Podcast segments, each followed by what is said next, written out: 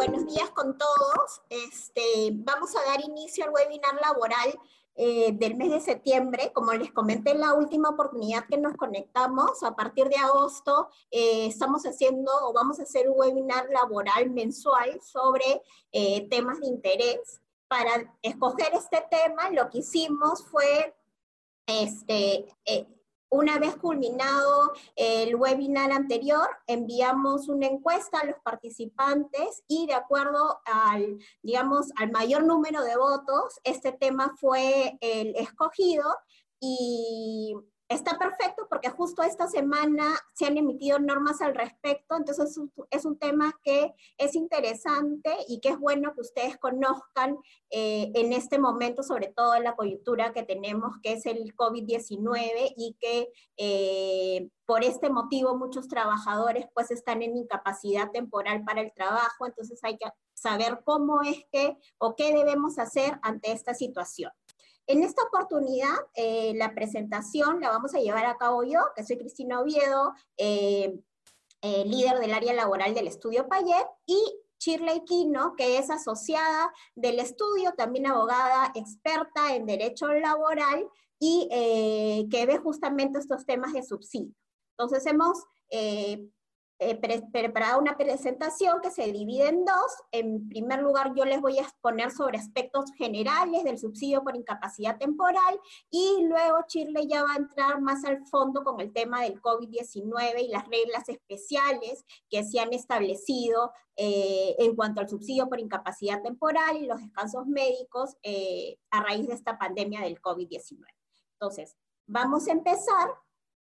Eh, no sin antes recordarles a los que no me escucharon a las 9 en punto que siempre eh, toda la información vinculada al COVID-19 y, en general cualquier norma eh, o asunto legal de interés está publicada en nuestra página web, en el portal del estudio. Eh, ahí también podrán encontrar la información de contacto de los abogados que integran la firma, hacer consultas a través de su correo electrónico, así que los invito a ingresar a la página web del estudio y eh, finalmente también les quiero recordar que eh, este video, esta charla está siendo grabada, así que el video lo van a poder encontrar en la página web del estudio o también lo podrán escuchar a través del formato de podcast. Ahora sí, damos inicio a la presentación.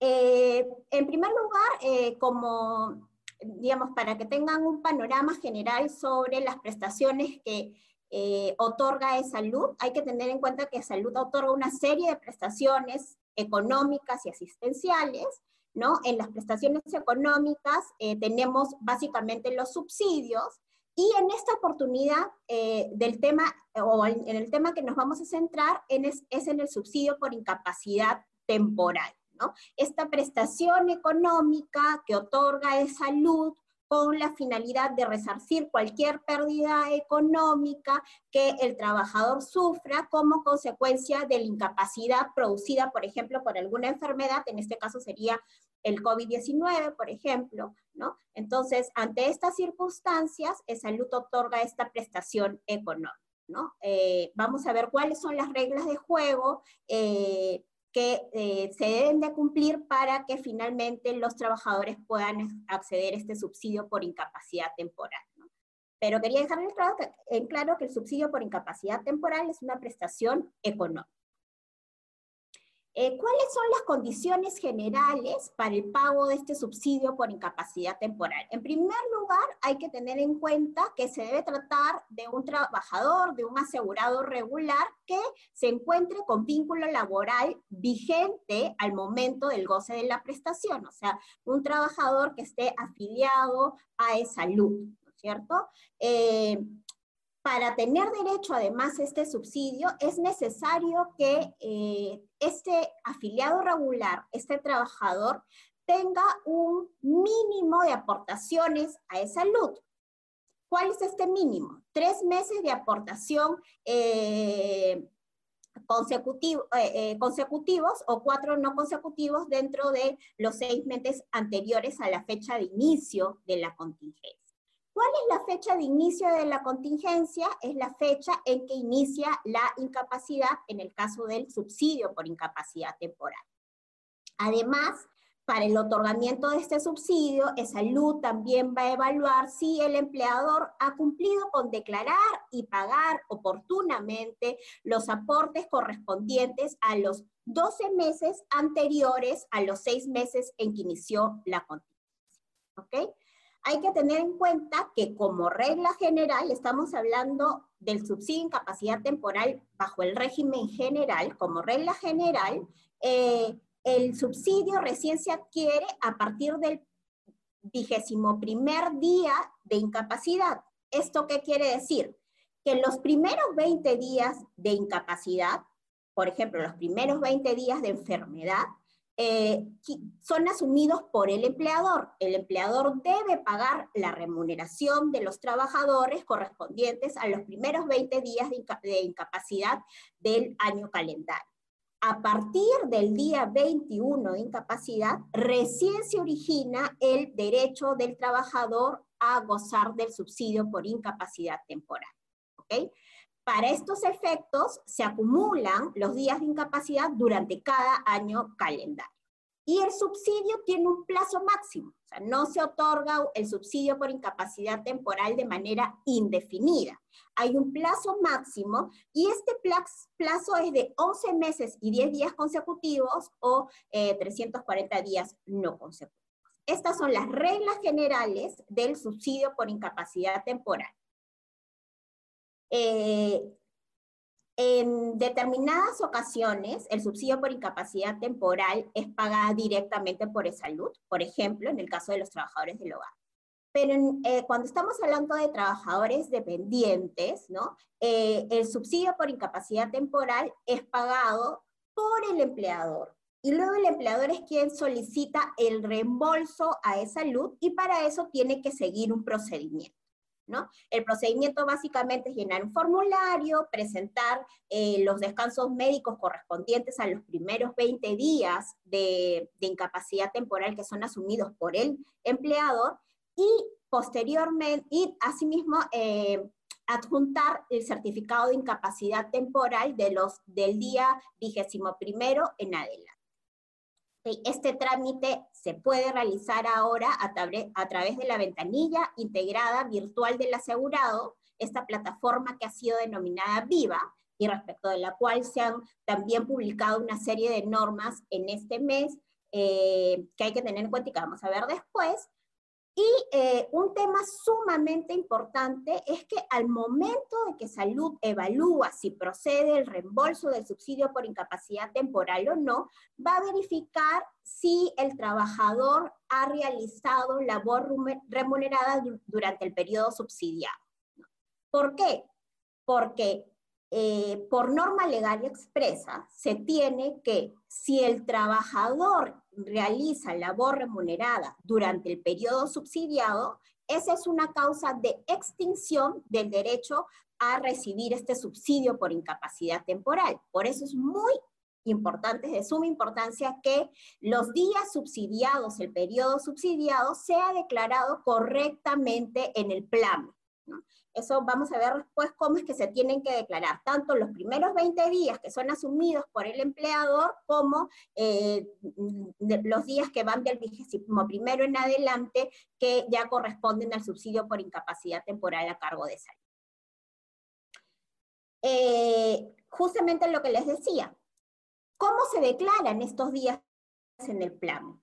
Respecto de los primeros 20 días, hay que declararlos como subsidio por eh, subsidio de incapacidad temporal por enfermedad o, accidente, ¿ok?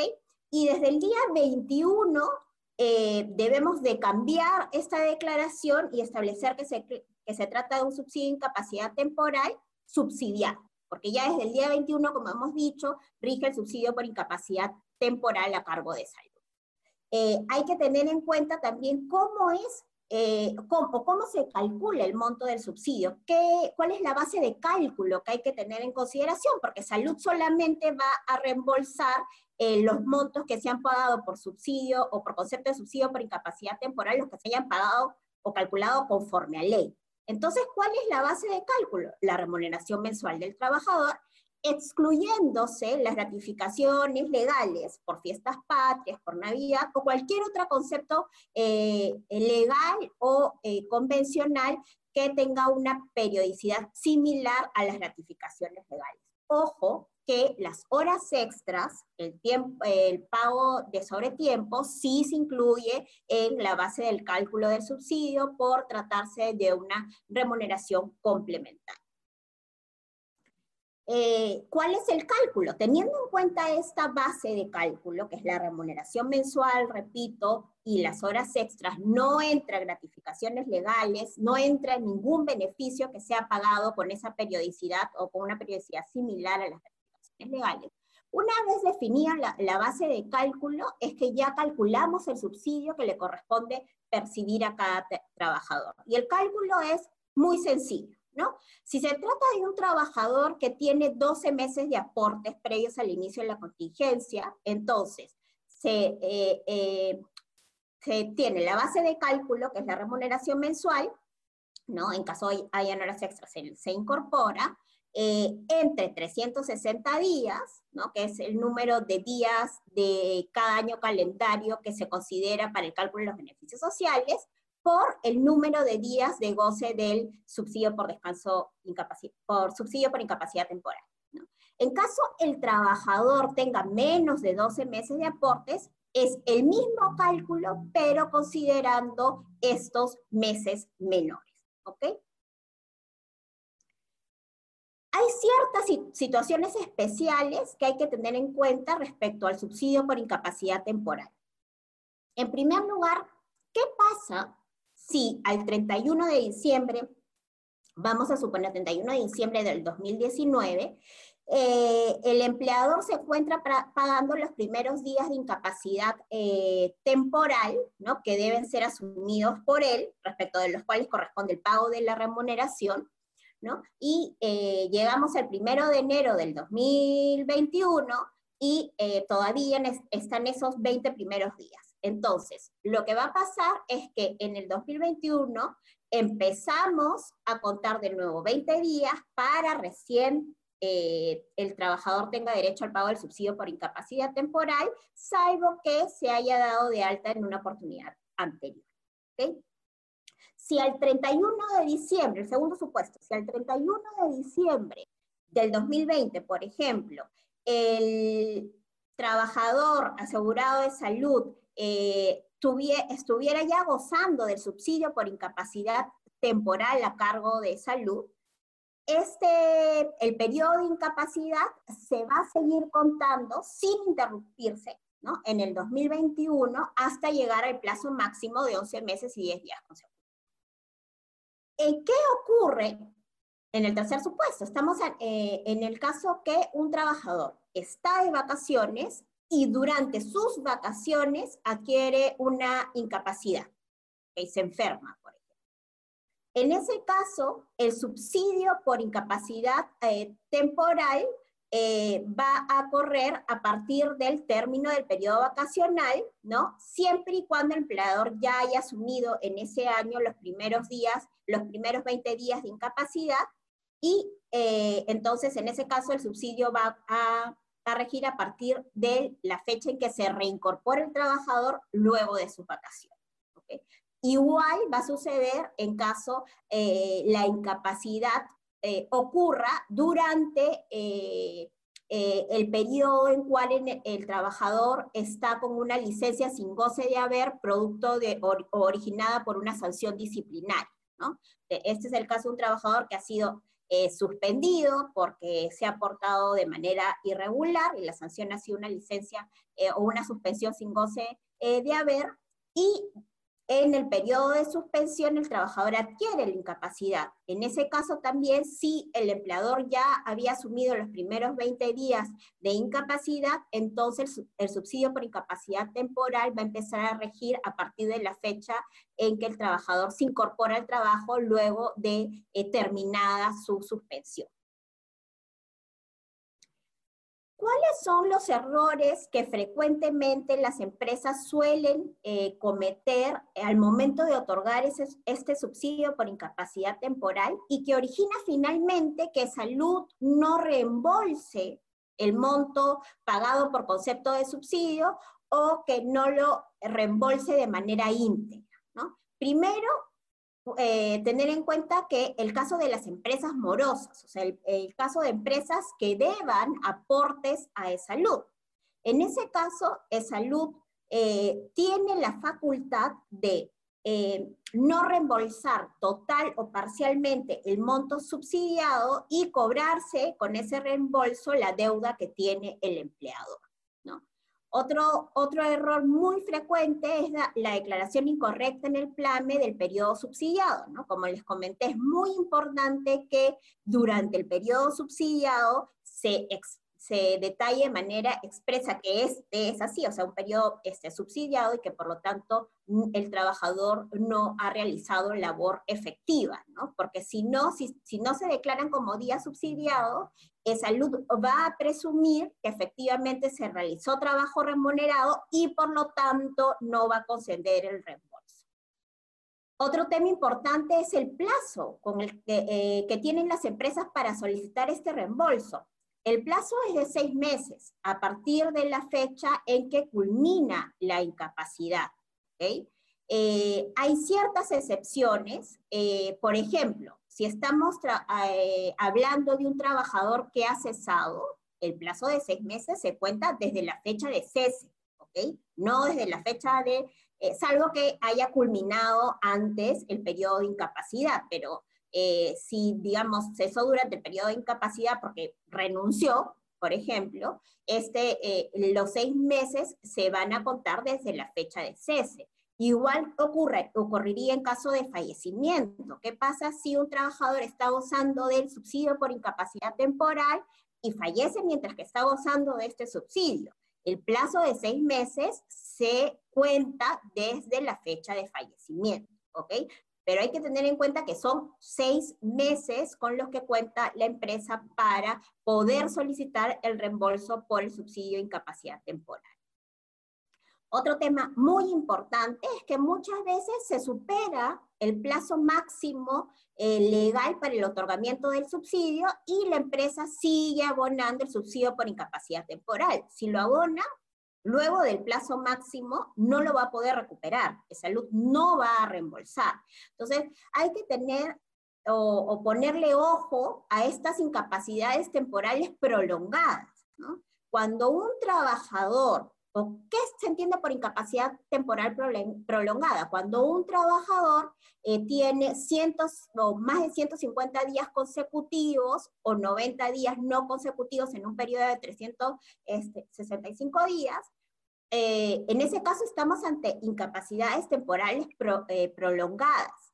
¿qué, ¿Qué es lo que se debe hacer ante esta situación? Ante esta situación lo que correspondería es que el COMESI, que es la comisión encargada de eh, verificar estas incapacidades, emita un informe que se llama, que se denomina IMESI, en donde va a calificar, va a evaluar al asegurado y va a calificarte esa incapacidad como temporal o no temporal. ¿no? Si es temporal, se va a continuar con el pago eh, del subsidio porque Salud va a seguir emitiendo certificado de incapacidad temporal, los SITs, que son los documentos eh, que se deben presentar para poder solicitar el reembolso, hasta el plazo máximo, que es 11 meses y 10 días consecutivos o 340 no consecutivos. Pero si en el IMESI, en este informe de la COMESI, se establece que la incapacidad no es temporal, entonces ahí hay que poner freno porque salud solamente va a reconocer subsidios hasta un plazo máximo de 180 días. Entonces, ojo con las incapacidades eh, temporales prolongadas, hay que verificar, siempre hay que estar pendiente cuántos días de subsidio tienen los trabajadores para que no nos pase que estamos pagando eh, montos por conceptos de subsidio por incapacidad temporal que finalmente no van a ser reembolsados por esa salud. Ahí hay que tomar otras eh, acciones legales. dos temas para finalizar esta diapositiva, en primer lugar, eh, no se puede realizar eh, trabajo remunerado durante el periodo subsidiado, esto es una causa de extinción del derecho al subsidio, y eh, verificar también si estamos ante un trabajador que cuenta con el derecho a coberturas, es decir, si cuenta con los meses mínimos de aportes. Ahora vamos a entrar al subsidio, este excepcional, subsidio de incapacidad temporal excepcional que se eh, dio a raíz de la pandemia del COVID-19. Como les expliqué, por regla general, los primeros 20 días de incapacidad son asumidos por el empleador y a partir del día vigésimo primero son asumidos por esa salud a través del subsidio de incapacidad temporal. A raíz del COVID, lo que se estableció es que estos primeros 20 días, ¿no? estamos hablando de un trabajador diagnosticado de COVID-19, confirmado con hisopado positivo o con el procedimiento que determine la autoridad nacional, vamos a ver cuáles son estos procedimientos en una diapositiva siguiente. Eh, pero en este caso, estos primeros 20 días son asumidos también por salud, no por el empleador, ¿ok? Este es el subsidio excepcional. Y para que aplique, se tiene que tratar de un trabajador dependiente y un asegurado titular activo, ¿ok? Que esté aportando de salud y muy importante que su remuneración no sea superior a 2.400 soles.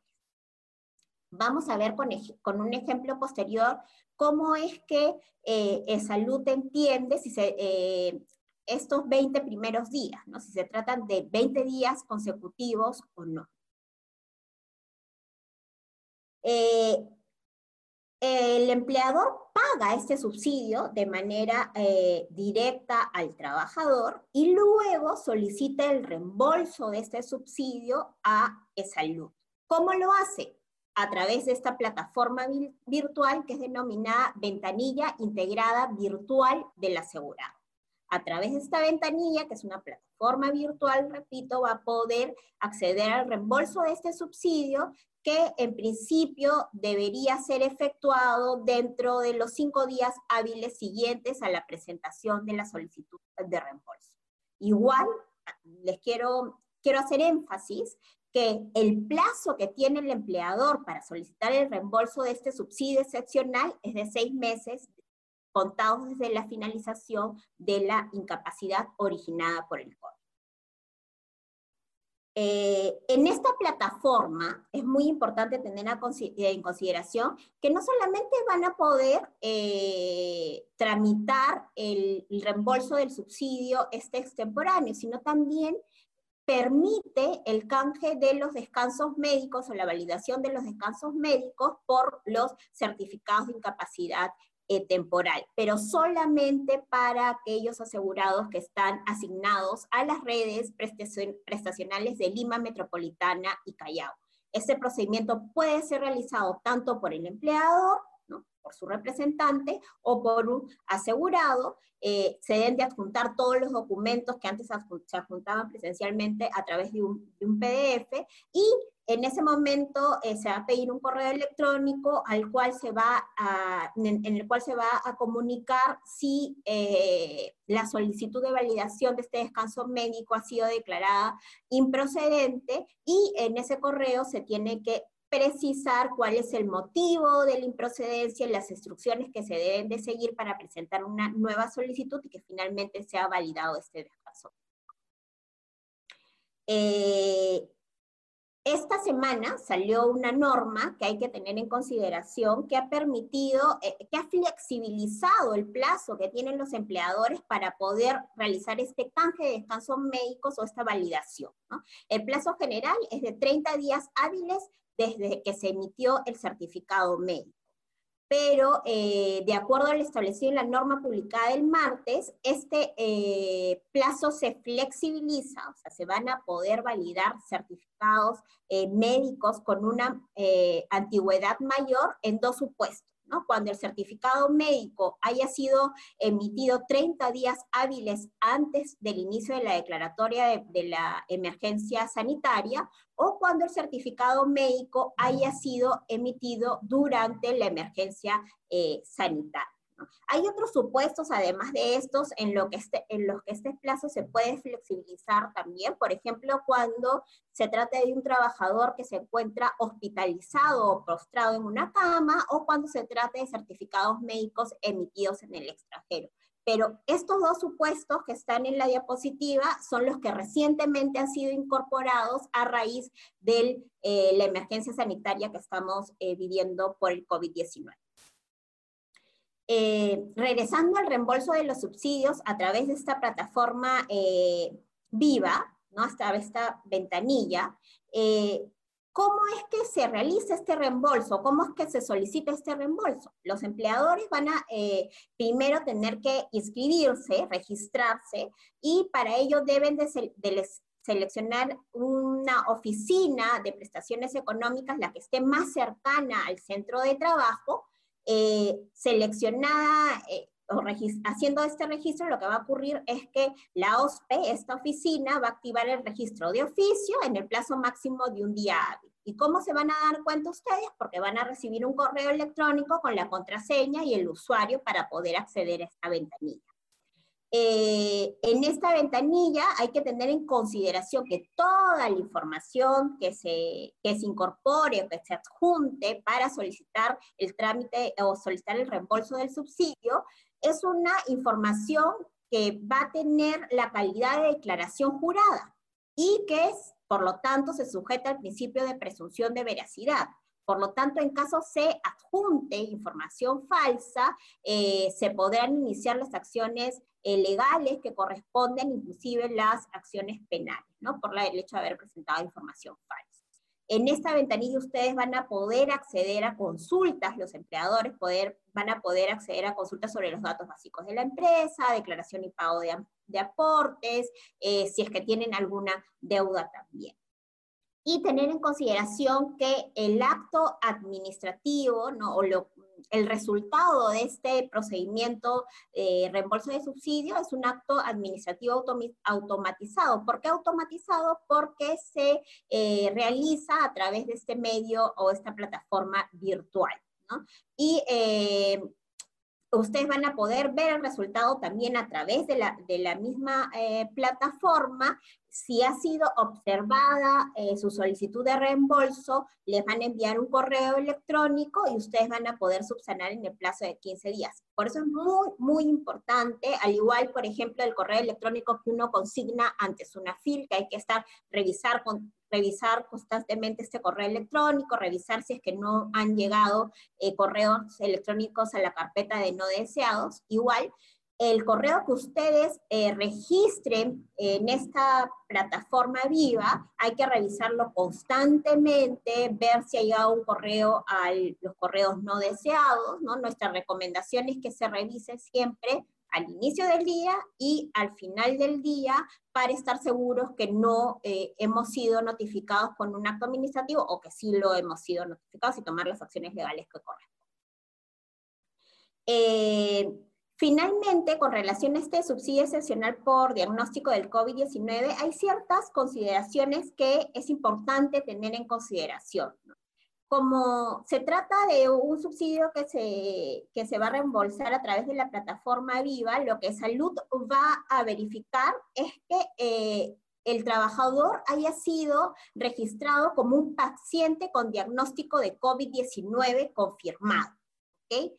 Eh, ¿Qué quiere decir esto? Que se trate de un trabajador que como resultado de una prueba de laboratorio eh, positiva para COVID-19, que puede ser cualquiera de las establecidas ahí en, la segunda fila de este cuadro, eh, se haya confirmado su diagnóstico de COVID-19. ¿no? Y es importante que estas pruebas sean realizadas por laboratorios autorizados y registrados ante el Ministerio de Salud o ante el Instituto Nacional de Salud, porque son estos laboratorios los que eh, registran efectivamente a este paciente o este trabajador como paciente diagnosticado confirmado de COVID-19.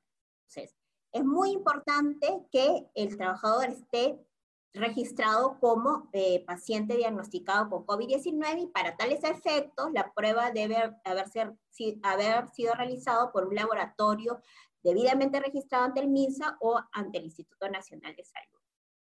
Y es muy importante, como el caso también del eh, subsidio por incapacidad temporal, digamos, general, que el tiempo subsidiado haya sido correctamente eh, consignado o registrado en la planilla. ¿no? En este caso en particular, si estamos hablando de un trabajador que va a gozar de este subsidio excepcional por COVID-19, los eh, días subsidiados, ¿no? Eh, desde el día 1, se tienen que registrar como subsidio por incapacidad temporal subsidiado, porque él sí está recibiendo subsidio desde el día 1.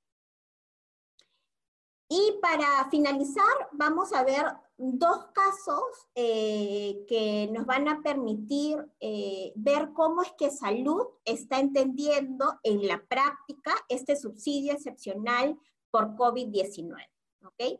Tener en consideración, en primer lugar, que salud eh, solamente está considerando 14 días de incapacidad en general para que sean este, cubiertos por este subsidio excepcional. ¿no? Estos 14 días para, digamos, para acceder a este subsidio excepcional y después pueda ser reembolsado, bastará que se cuente con este diagnóstico confirmado, ¿no? Eh, realizado por estos laboratorios que se encuentran debidamente registrados. Pero ¿qué pasa si el trabajador ha hecho una cuarentena de 14 días, pero después se le ha complicado la situación y por lo tanto sigue eh, bajo una condición de incapacidad temporal para el trabajo? Del día 15 al 20, ¿ok? Para que ese periodo pueda ser considerado también este, como subsidio de salud, está solicitando además que se presente un descanso médico que sustente esa prolongación, digamos, de la incapacidad. Ahora, ¿qué pasa? Ya sabemos que es posible que una persona se pueda contagiar nuevamente del COVID-19. Entonces, ¿cómo es que está atendiendo eh, o entendiendo de salud estas situaciones en las que un trabajador, por ejemplo, tuvo un primer diagnóstico de COVID-19, 14 días de cuarentena, que ya fueron subsidiados por este eh, subsidio excepcional del COVID-19 y respecto del cual la empresa ya solicitó el reembolso y se le dio el reembolso, pero luego de dos meses volvió a caer con COVID-19. ¿Cómo es que salud está entendiendo estos segundos, segundos contagios? Lo que establece de salud es que en realidad el subsidio excepcional solamente se puede gozar una ¿ok? Entonces, respecto al segundo diagnóstico eh, de COVID-19, se tendría que del día 15 al día 20, ¿no? El, el empleador debería asumir, según el salud, posición que nosotros no compartimos, pero según el salud, el empleador debería asumir la remuneración y eh, porque estamos todavía dentro de los primeros 20 días de incapacidad del año calendario, ¿no? Se debería de contar con un eh, descanso médico. Recomendamos también que siempre hay ese diagnóstico confirmado por una, o realizado por un laboratorio. Y, este, perdón,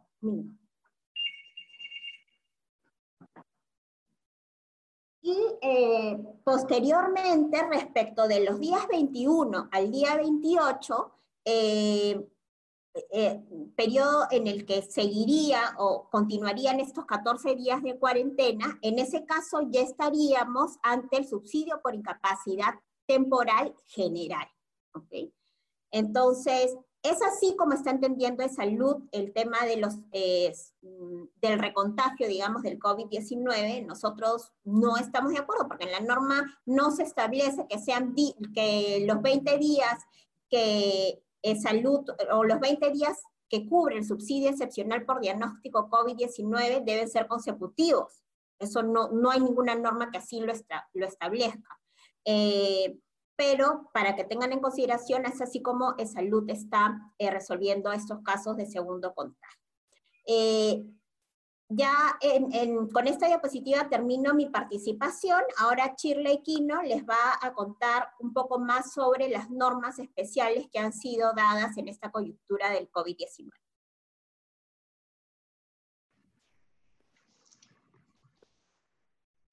Hola, buenos días a todos. Yo les voy a seguir comentando eh, cuál es el tratamiento laboral ¿no? en los casos sospechosos y confirmados, eh, qué pasa, digamos, eh, con las altas, quién puede emitir los descansos médicos, ¿no? Vamos a ir viendo un poco cuáles han sido las normas laborales que se han emitido, digamos, de forma específica, ¿no? Para atender los casos de los trabajadores que tengan COVID o que tengan contacto o hayan sido casos sospechosos de un caso de COVID. En primer lugar, hay que tener en cuenta eh, cuatro definiciones ¿no? que se han establecido en distintas normas, ¿ya?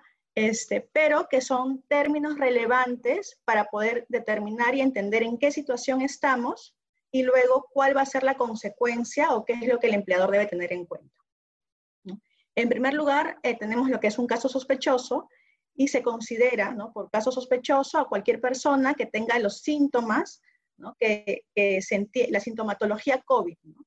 que tengan una infección respiratoria aguda, eh, que presenten tos o dolor de garganta, eh, que tengan malestar general, fiebre, ¿no? Y cualquier otro síntoma, de acuerdo a las normas del MINSA. Recordemos que eh, todo este tema de la pandemia del COVID viene siendo, viene, ocasiona, ¿no? La permanente actualización de las normas, con lo cual este, siempre es importante estar al tanto de las normas que emita el MINSA, que es la Autoridad Nacional Sanitaria, eh, respecto de los síntomas, respecto del personal de riesgo, porque esto va a determinar también y va a modificar las obligaciones que los empleadores deben tener respecto de sus trabajadores. Ahora, ¿qué se entiende por caso confirmado? De acuerdo con las normas sanitarias, caso confirmado son los casos sospechosos, pero en los que ya se ha diagnosticado a través de una prueba que incluye las pruebas rápidas. Eh, pero siempre que eh, se hayan, digamos, eh, se hayan emitido, se hayan realizado a través de laboratorios que estén autorizados, registrados en el MINSA. Tenemos también los casos asintomáticos, que son los casos confirmados eh, de infección por COVID, es decir, se ha realizado una prueba donde se ha diagnosticado que el trabajador efectivamente tiene COVID, sin embargo, el trabajador no tiene ningún síntoma, no tiene ningún signo, ¿no? Este, pero el empleador está obligado ¿no? a realizar ciertas acciones también de seguimiento, ¿no? Eh, para, y, y, principalmente a aislarlo, a que esté en cuarentena durante 14 días, ¿no? hasta que se detecte o se confirme, ¿no? se confirme o, o, se descarte que tenga COVID.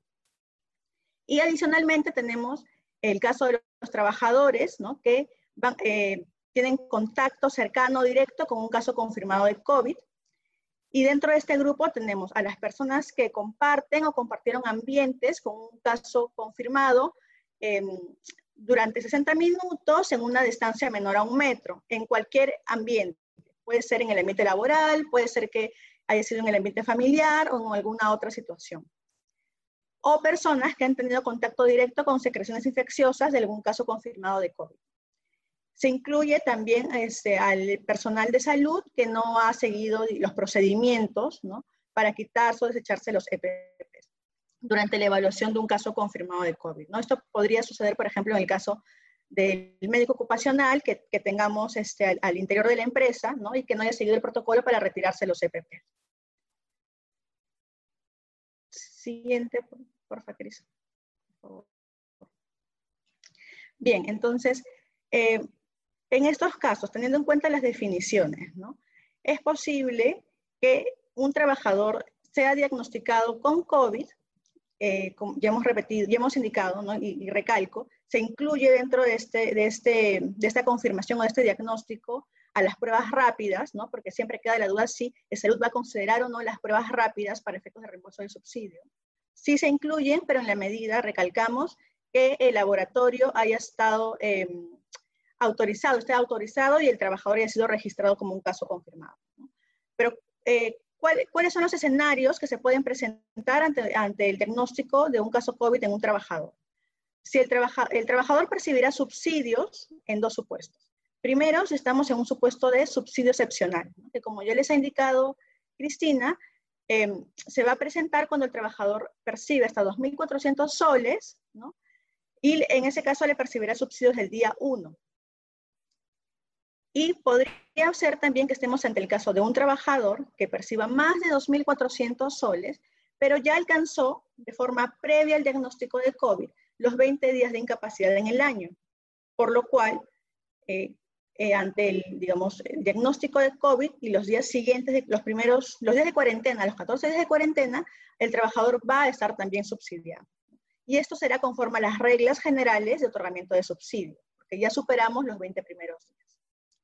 Ahora, el trabajador eh, percibirá sueldo por los 20 primeros días si es que percibe más de 2.400 soles y no hubiera alcanzado los primeros 20 días de eh, incapacidad en el año. Cabe indicar que todas estas reglas aplican para trabajadores confirmados, ¿no? del diagnóstico confirmado, incluyendo al personal asintomático, que no presente síntomas. Pero ¿qué sucede o cómo tenemos que, eh, digamos, qué, medidas tenemos que tomar cuando estamos frente a, un caso, a un trabajador que si bien este, no tiene todavía la prueba, puede ser calificado como un caso sospechoso.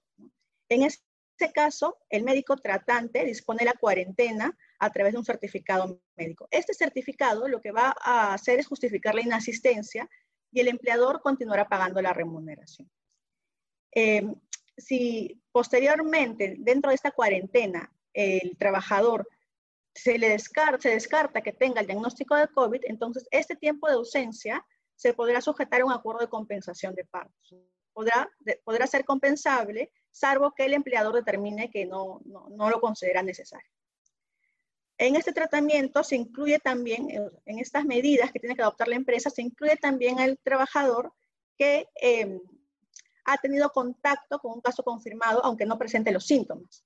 Y aquí los trabajadores están en la obligación de informar siempre a la empresa eh, cuando pueda presentarse en este caso, este caso. Pero para eso también la empresa tiene una obligación adicional de sensibilizar a los trabajadores para que reporten de forma inmediata eh, si es que se han presentado supuestos en los que puedan haber tenido contacto con un caso confirmado. Ahora, es importante tener en cuenta que excepcionalmente y dentro de este contexto de la normativa COVID, se ha establecido la posibilidad de que el empleador otorgue estos descansos médicos eh, con eh, la, firma del médico ocupacional de la empresa por el tiempo de cuarentena. Ojo que esto solamente va a aplicar esta autorización que está establecida en la RM 448-2020 eh, del, del MINSA, solamente va a aplicar respecto de los casos sospechosos este, y no en los casos confirmados.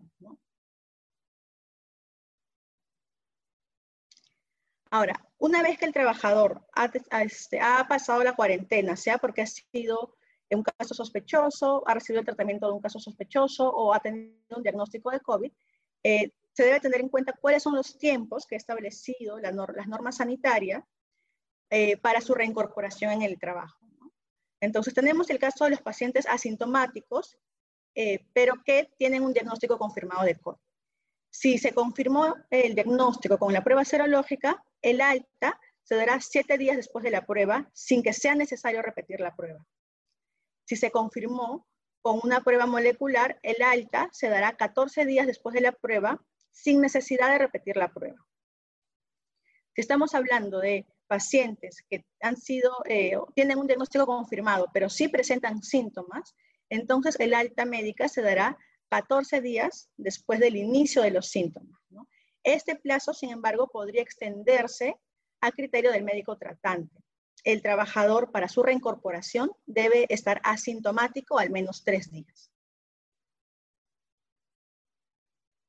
Tenemos también el caso de los eh, pacientes que tienen, han tenido un diagnóstico confirmado, pero eh, necesitan eh, un descanso mayor porque, digamos, están hospitalizados o son pacientes moderados. Y en este caso, el alta lo establecerá el médico tratante en función de las propias particularidades de, la condición, de las condiciones médicas del trabajador. La, la, reincorporación se realiza de acuerdo con la evaluación realizada por el área de seguridad y salud en el trabajo, eh, de acuerdo con las normas vigentes, en este, en este caso hay que tener en cuenta que si fuera una incapacidad prolongada, para la reincorporación se requiere que el médico ocupacional eh, realice un examen médico para determinar la aptitud del trabajador este, en su reincorporación. Si estamos frente a casos sospechosos, sea porque presentó sintomatología o em, porque tuvo contacto con un caso positivo, entonces el alta va a ocurrir siempre 14 días después, o del inicio de los síntomas o del primer día de contacto con el caso positivo. Bien, ahora vamos a conversar sobre eh, estas incapacidades prolongadas, ¿no? Cristina ya les adelantó un poco, digamos, en qué supuestos pueden presentarse, eh, que, es, que son, es básicamente cuando el trabajador alcanza 150 días consecutivos en el año o 90 días no consecutivos de incapacidad. En este caso, eh, lo que va a suceder es que los certificados médicos, eh, la emisión de los SITs se va a bloquear en el sistema, entonces, aun cuando el trabajador haya justificado sus inasistencias con descansos médicos, no va a poder canjear eh, o no va a poder validar los certificados médicos particulares ni obtener los SITs porque el sistema de salud bloquea automáticamente esta emisión hasta que se cuente con el IMESI, que es el informe médico de, calificación de incapacidad. Entonces, este informe médico lo que va a determinar es el tipo de incapacidad prolongada que tiene el trabajador, para efectos únicamente del pago de subsidios. Es decir, no va a tener efectos laborales, no va a tener efectos pensionables. Solamente este informe se, eh, tiene efectos para determinar eh, cuánto tiempo más el trabajador puede percibir subsidios. Entonces, si el, si el señala que la incapacidad es temporal, se, continuará reconociendo el pago del subsidio hasta el plazo máximo de 11 eh, meses y 10 días. Este informe tendrá naturaleza, este informe, perdón, tendrá validez por un plazo máximo de 6 meses.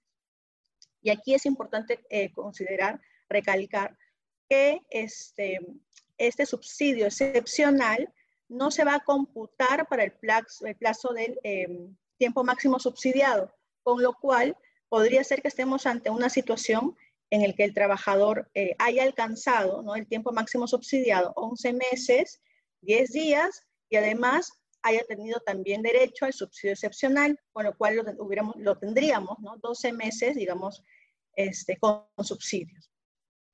Ahora, eh, también es posible que el, el IMESI, los resultados del IMESI señalen que la incapacidad es no temporal. Eh, por favor, siguiente. La incapacidad no temporal, en cuyo caso si la calificación, si estamos ante una calificación de incapacidad de días consecutivos, el subsidio máximo ya no será de 11 meses y 10 días, sino solamente de 180 días consecutivos. Si estamos ante una situación de incapacidades no consecutivas, donde la calificación se realizó a los 90 días, el subsidio podría reconocerse hasta por 30 días adicionales o hasta por 180 días si es que hubieron SITs que se canjearon, se regularizaron eh, antes de la fecha del IMESI.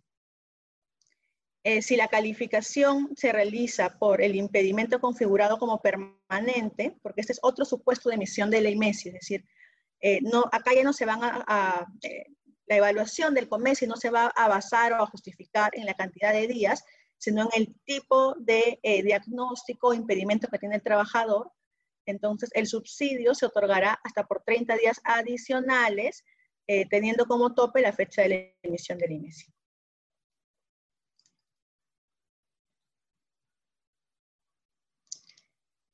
Si estamos ante casos eh, de, donde se ha emitido ya el IMESI, y se han presentado SITs por diagnósticos no relacionados al IMESI que diagnosticó la incapacidad como no temporal, se reconocerá el pago del subsidio iniciándose un nuevo periodo de incapacidad, porque el, diagnóstico, digamos, la dolencia del trabajador no estaba relacionada a al antiguo diagnóstico. ¿no? Si tenemos que eh, el trabajador tuvo un primer IMESI que calificó su incapacidad como temporal y luego se, se hace una nueva evaluación, se recalifica, se considera que la incapacidad es no temporal, entonces el salud solamente va a pagar el subsidio hasta la fecha de emisión del segundo IMESI, sin que en ningún caso sobrepase los 11 meses y los 10 días. Es el periodo máximo subsidiado en el año. Bien, em, entonces ya conversamos sobre las incapacidades prolongadas, ¿no?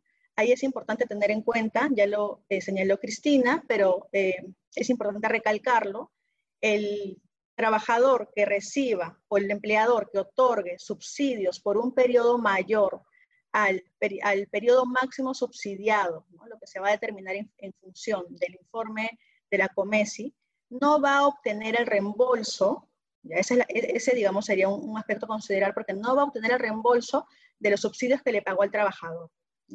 Y esto evidentemente va a generar, va a gatillar algunas otras consecuencias o contingencias, porque ante un subsidio no, no devuelto, en la medida que este, este subsidio no está afecto a cargas sociales, no está afecto al impuesto a la renta, ¿no? si tuvieran una fiscalización eh, de la SUNAT respecto del aporte de salud, respecto del impuesto a la renta de quinta, lo que va a ocurrir es que este subsidio no afecto a cargas laborales, sociales ni tributarias, esa salud lo va a considerar como remuneración por no haber sido devuelto por esa salud. Y aquí se va a generar otra contingencia adicional porque ya sabemos que es salud, a su vez, eh, considera que el empleador entra en la calidad de morosidad cuando realiza rectificatorias por aportes de salud no pagados en su momento. Entonces, es importante estar al tanto, tener bien claro cuáles son las reglas para que el trabajador acceda a los subsidios, ¿no? cuáles son los tiempos máximos subsidiados, porque cualquier subsidio eh, mal pagado no solamente es que no será devuelto, sino que podría generar consecuencias, contingencias adicionales, ¿no? Este, de cara a SUNAT y de cara a salud mismo. Bien, ahora este, conversemos sobre cuáles son las consecuencias de los descansos médicos, de que el trabajador haya tenido subsidios, haya recibido subsidios o haya tenido descansos médicos. Cada uno de los beneficios laborales regula reglas específicas para considerar o determinar si se debe considerar o no el tiempo de descanso, digamos, en el cómputo del beneficio. En el caso de las gratificaciones legales, la norma señala que todas las inexistencias que originen el pago de subsidios van a, van a ser consideradas para determinar este, el tiempo computable a efectos de las gratificaciones. Entonces, en este caso, la regla es que todos los días este, de descansos médicos, de subsidios, van a ingresar. Sin embargo, eso no ocurre con eh, lo que se señala en la norma de STS ni en la norma de vacaciones, porque en ambos casos se establece un plazo máximo de 60 días al año. Sin embargo, hay que diferenciar cómo se computan estos 60 días al año para cada uno de los beneficios. En el caso de la CTS, el año, el año se va a computar a partir del primero de noviembre y este, en el caso de las vacaciones, el año se va a computar a, partir de la fecha de ingreso o de aniversario del trabajador. Entonces, no estamos hablando de un año computado, de un año calendario. ¿no? Eh, no se computa a partir del primero de enero, sino que en un caso, primero de noviembre, y en el otro caso dependerá de cada situación en concreta respecto de cada trabajador. En las utilidades, para efectos de determinar el, el pago de las utilidades, ¿no? los descansos médicos o los subsidios eh, que se hayan eh, emitido como consecuencia de un accidente de trabajo o de una enfermedad ocupacional serán considerados para efectos también del cómputo de las utilidades. Bien, hemos concluido la presentación. Ahora vamos a entrar a, las preguntas, ¿no, Cristina? Sí, efectivamente, vamos a entrar a las preguntas. A ver, he estado leyendo algunas preguntas, ahorita vamos a pasar a responder, pero quería hacer énfasis en algo muy importante que ha señalado Shirley, ¿no? Que el no reembolso del subsidio no significa solamente que, o sea, la consecuencia no solamente es que no me van a reembolsar, reembolsar, el subsidio, o sea, que voy a perder, digamos, ese dinero como empresa, sino que se gatillan o se originan una serie de consecuencias adicionales eh, ante salud y ante SUNAT, que es importante tenerlas en consideración. Creo que incluso podrían ser mucho más relevantes que la sola no devolución del subsidio. Entonces, para poder, digamos, eh, no, no, tener estas consecuencias, nuestra recomendación es que eh, las empresas cuenten con políticas internas escritas que regulen todo el, todo el tema de pago de subsidios, que establezcan las responsabilidades, ¿no? cuáles son los documentos que me tiene que entregar sí o sí el trabajador eh, cuál es la oficina encargada de, o el área de la empresa encargada de solicitar estos reembolsos, ¿Qué pasa si el trabaja, que si yo no puedo solicitar el reembolso del subsidio porque el trabajador no me entrega el certificado médico a tiempo o no me entrega el SIT a tiempo, ¿no? Entonces, ¿quién eh, asume finalmente estas responsabilidades? Todo eso es muy importante que las empresas eh, lo consideren dentro de una política interna escrita justamente para evitar que se gatillen estas contingencias ante SUNAT en salud,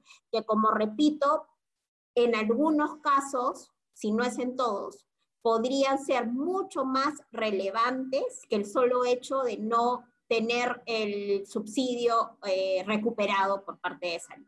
Entonces, ojo y, chequemos a ver si tenemos esta política interna o si no, elaboremos una, porque eso eh, va a ser útil para estos casos, no solamente ante esta pandemia, ¿no? sino en general a futuro. Ahora sí, vamos a eh, dar eh, respuesta a algunas preguntas. A ver, yo voy respondiendo algunas, mientras Shirley tú vas este, leyendo otras y también eh, las absuelve. Muchas han sido ya absueltas a lo largo de la presentación y eh, con la exposición de Shirley. A ver, preguntan si las horas extras eh, entran en el cálculo del subsidio o del monto a ser pagado por concepto de subsidio de incapacidad temporal, sí entran en consideración. Y eh, preguntan también sobre la base de cálculo del subsidio por incapacidad temporal este excepcional por los primeros 20 días por diagnóstico positivo de COVID. Es exactamente la misma base de cálculo que el subsidio por incapacidad temporal regular. Hay que seguir las mismas eh, eh, reglas. ¿Has leído alguna pregunta por ahí, Shirley, que quieras este, responder? Sí, acá hay una pregunta em, que me parece bastante interesante, ¿no? Porque es, digamos, el, eh, el, dilema legal de, la respuesta está relacionada al dilema legal de siempre, ¿no? ¿Qué sucede si es que salud o la, o señala que la incapacidad es no temporal, ¿no? Y los descansos médicos continúan, ¿no? Se puede desvincular al colaborador con este dictamen. ¿Qué acciones se recomiendan tomar en estos casos? ¿no? Mm, aquí, como les decía y, como enfaticé, este informe de la COMESI solamente tiene efectos de cara al subsidio.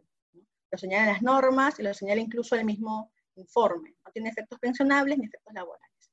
Con lo cual, eh, si bien es cierto que la normativa laboral, el decreto legislativo 728, señala la posibilidad de desvincular a los trabajadores por eh, invalidez absoluta ¿no? o por capacidad, eh, lo cierto es que en ambos casos la norma laboral exige un procedimiento de evaluación a cargo de salud, del MINSA o del Colegio Médico de Abogados. Esta norma es bastante antigua, sin embargo, hasta el momento este procedimiento no se encuentra regulado eh, por ninguna de las instituciones para efectos del despido que señala la norma 728. Con lo cual, este informe, eh, si fuera usado para efectos del, digamos, del despido por una de estas causas que he indicado, que está en la 728, podría ser contingente. Este, y eh, eh, recalco, ¿no? estos procedimientos no, han sido este, implementados ni por el Salud ni por el MINSA, sin embargo, el Colegio Médico sí puede, en algún momento hicimos la consulta y sí puede realizar estas evaluaciones sin embargo, operativamente también encontramos dificultades porque para ello se requiere, digamos, la participación del trabajador, que presente su eh, historia médica, sus documentos médicos, a fin de que una comisión del colegio médico pueda hacer la evaluación. Lo cual en la práctica es bastante difícil, digamos, ¿no? Este, que un trabajador proporcione, digamos, sus eh, documentos médicos de, eh, con la finalidad de que evalúen si, si sería o no viable su, salida de la empresa. Entonces, estamos aquí ante, digamos, un vacío, ¿no? Eh, normas que, que, si bien regulan una situación en específico, la posibilidad de, que el de desvincular al trabajador ante una situación, digamos, de eh, eh, invalidez absoluta, ¿no? O, disminución de la capacidad, ¿no? Este, en términos laborales, no existe, digamos, la vía o el procedimiento para realizarlo. Y este informe de la COMESI, ¿no? eh, no está eh, pensado para estos efectos. Entonces, ¿qué, es ¿qué se puede hacer en estos casos? la primera alternativa, la primera opción es mantener al trabajador, digamos, en la planilla, ¿no? no va a tener derecho a la remuneración, no va a tener derecho al subsidio, el trabajador va a tener que continuar justificando sus inasistencias. De lo contrario, se podría incurrir en alguna eh, falta grave, que eh, podríamos estar en una situación de abandono si es que no continúa justificando sus inasistencias, este, abandono del trabajo. O otra alternativa es este, conversar con el trabajador, intentar negociar este, una salida amigable. El trabajador podría también este, dependiendo, digamos, del de, eh, diagnóstico que tenga y del estado de salud, se podría analizar la posibilidad de que el trabajador acceda ¿no? a una, alguna pensión de invalidez, sea en el sistema privado de pensiones, si es que tuviera SSTR, dependiendo ¿no? del caso en concreto. Pero digamos, hay distintas alternativas y vías que podrían analizarse eh, para aplicar en, función de cada caso. Sí, efectivamente tener en consideración en todo caso que eh, una vez superado el plazo máximo eh, de subsidio o una vez declarada la incapacidad como eh, no temporal, no existe la obligación de los empleadores de seguir pagando eh, el subsidio, porque ya no tienes derecho al subsidio, ni la remuneración, ¿no? Entonces, habría que ver en todo caso cada caso en concreto para ver qué alternativa se puede tomar. Preguntan también qué sucede si mi trabajador es diagnosticado con COVID, pero tiene una remuneración superior a los 2.400. No tendrá derecho a este subsidio excepcional del COVID-19 y eh, se aplican las reglas generales. ¿no? Los primeros 20 días de incapacidad deben ser asumidos por el empleador, el empleador debe pagar la remuneración y a partir del día 21, si es que el trabajador continúa incapacitado, eh, por esta enfermedad, entonces eh, aplicará el subsidio general, ¿no? que se aplica por 11 meses y 10 días consecutivos. ¿no? Sí, aquí hay otra pregunta también. Em, eh, consultan si la prueba fue tomada por el médico ocupacional de la empresa y registrada por el médico ocupacional en el sistema del MINS, ¿es válido o debió haber ido a algún laboratorio autorizado, como me comentaste? Existe eh, una disposición que señala que las empresas pueden adquirir las pruebas eh, para realizar ellos mismos, a sus trabajadores, eh, estos descartes de COVID. en ese caso, la empresa se registra también ante el MINS, ante el INS, y también está obligado a registrar los diagnósticos confirmados. Si estamos ante un supuesto donde la prueba fue tomada en la misma empresa, con pruebas adquiridas directamente por la empresa y se siguió el procedimiento de registro, no habrá ningún problema.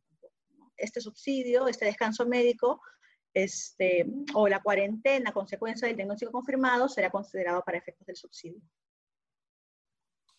Si preguntan si el correo electrónico que se registra en la plataforma Viva puede ser el del personal encargado de la asistencia social o tiene que ser del representante. No, no, no tiene que ser necesariamente del representante. Ustedes eh, consignan el correo electrónico que deseen. Lo importante es que ese correo electrónico debe ser constantemente revisado para que según sea el caso, por ejemplo, llegue alguna observación, algún trámite o se declare algún trámite como improcedente, se pueda eh, presentar los recursos impugnativos eh, dentro del plazo legal.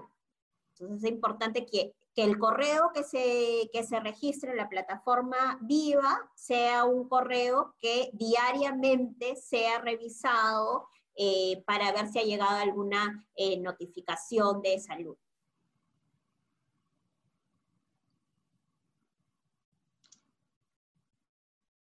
Preguntan también si para solicitar el reembolso por COVID-19 es necesario canjear el, descanso médico particular por el CIP en, estamos, entiendo que hablan del subsidio excepcional del COVID-19. En este caso, digamos, el documento exigido es la prueba positiva de COVID-19, ¿no? Y ahí salud va, lo que va a verificar es que efectivamente se trate de un trabajador que haya sido registrado como caso confirmado de COVID-19.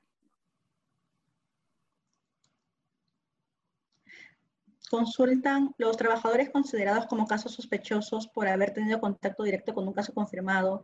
Deberían aislarse por un plazo determinado. Esos días el empleador los debe reconocer sin compensación. Eh, bueno, esto este, ya lo hemos, comentado.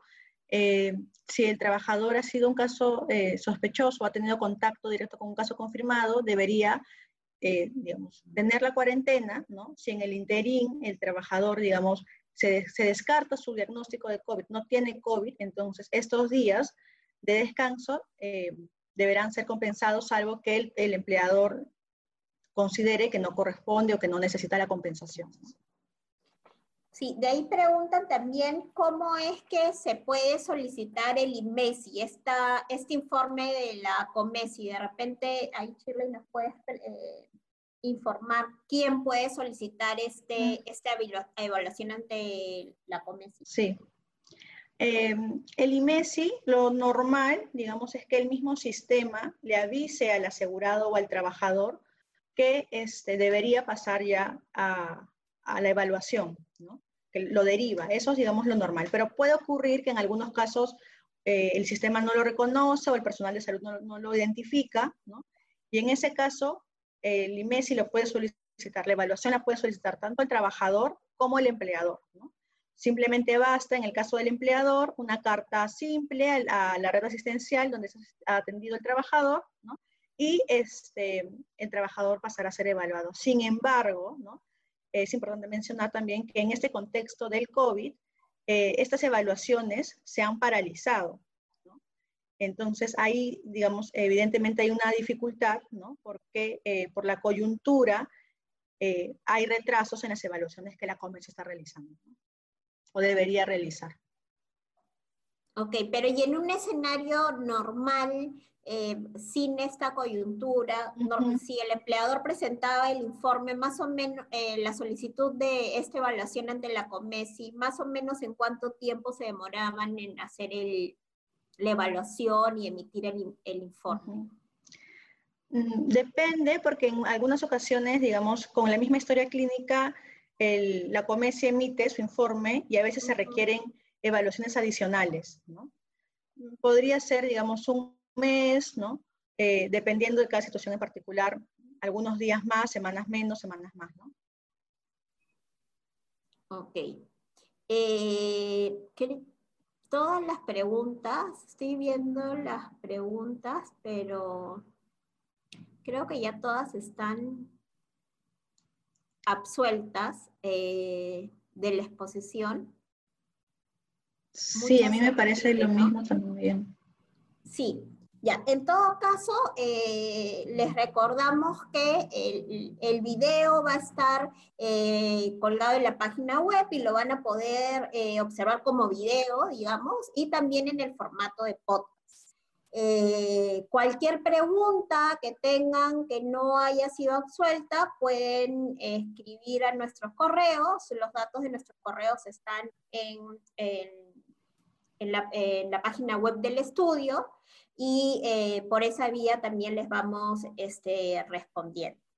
Eh, eso sería todo eh, con relación al webinar de, de, septiembre.